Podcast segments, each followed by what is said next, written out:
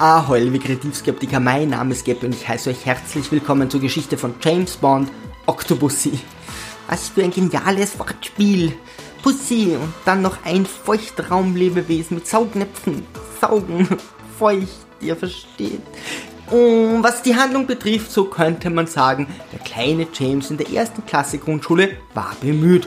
Oder bin ich der Einzige, der da nicht so ganz durchblickt?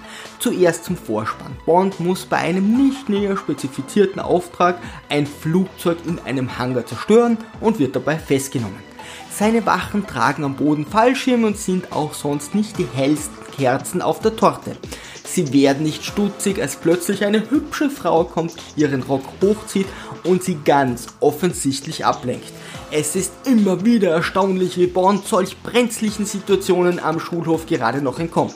Obwohl das Gelände voller Militärs ist und diese Anti-Luftwaffen besitzen, schaffen sie es nicht, Bond in seinem Spielzeugflugzeug vom Himmel zu holen. Doch nun zur eigentlichen Schildbürgergeschichte. 009 wird in Ostberlin ermordet und hat ein gefälschtes Fabergé-Ei bei sich.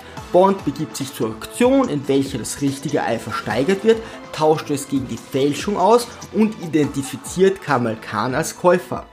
Er verfolgt ihn nach Indien, wo er ihm das Originalei mit einer Wanze wieder zuspielt.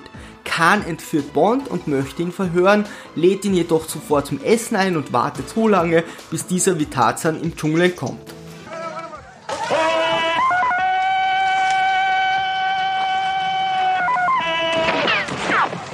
Ist schon jemandem aufgefallen, dass Filmlianen der Schwerkraft protzen und immer so wachsen, dass sich der Protagonist in die richtige Richtung schwingen kann? Die Hälfte des Films ist vorbei und ich habe noch immer nicht die geringste Ahnung, um was es eigentlich geht. Endlich kommen die ersten Informationen und schon wünscht man sich, sie hätten es erst gar nicht versucht. Kamal Khan und seine Partnerin Octopussy haben den russischen Zahnschatz zu dem auch das Fabergé-Ei gehört, gestohlen, Fälschungen anfertigen lassen, ihn wieder zurückgegeben und wollen ihn nun wieder stehlen und austauschen. Easy. 009 findet die Fälschung und bringt sie zum MI6. Khan geht zu der Auktion und kauft nun das Originalei, um erneut eine Kopie davon herstellen zu lassen. Und als sie nach der Hälfte des Films endlich erkennen, dass das alles nicht den geringsten Sinn macht, zerstören sie einfach das Originalei. In Wahrheit geht es jedoch um etwas vollkommen anderes. Der sowjetische General Orlov möchte in Europa einmarschieren. Damit die NATO abrüsten muss, hat er einen einfachen wie auch genialen Plan.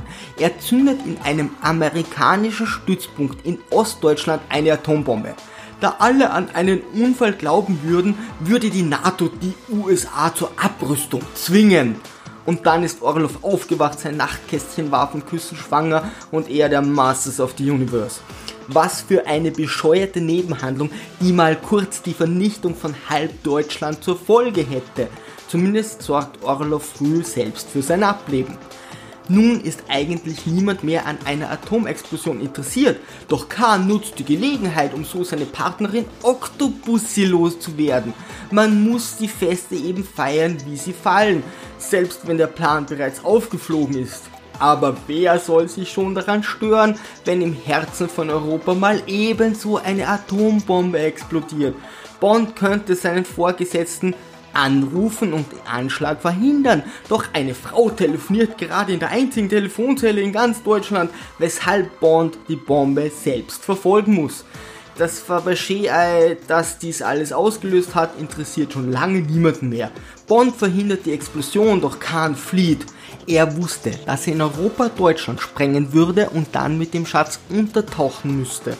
Sein Koffer steht aber noch in Indien, weshalb er dorthin zurückfliegt, um final zu packen.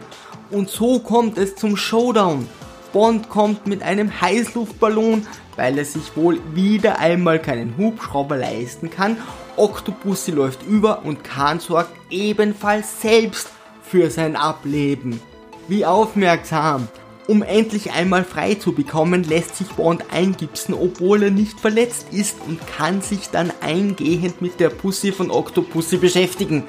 Liebe Kreativskeptiker, Segel immer straff halten und auf zum Horizont. Ah.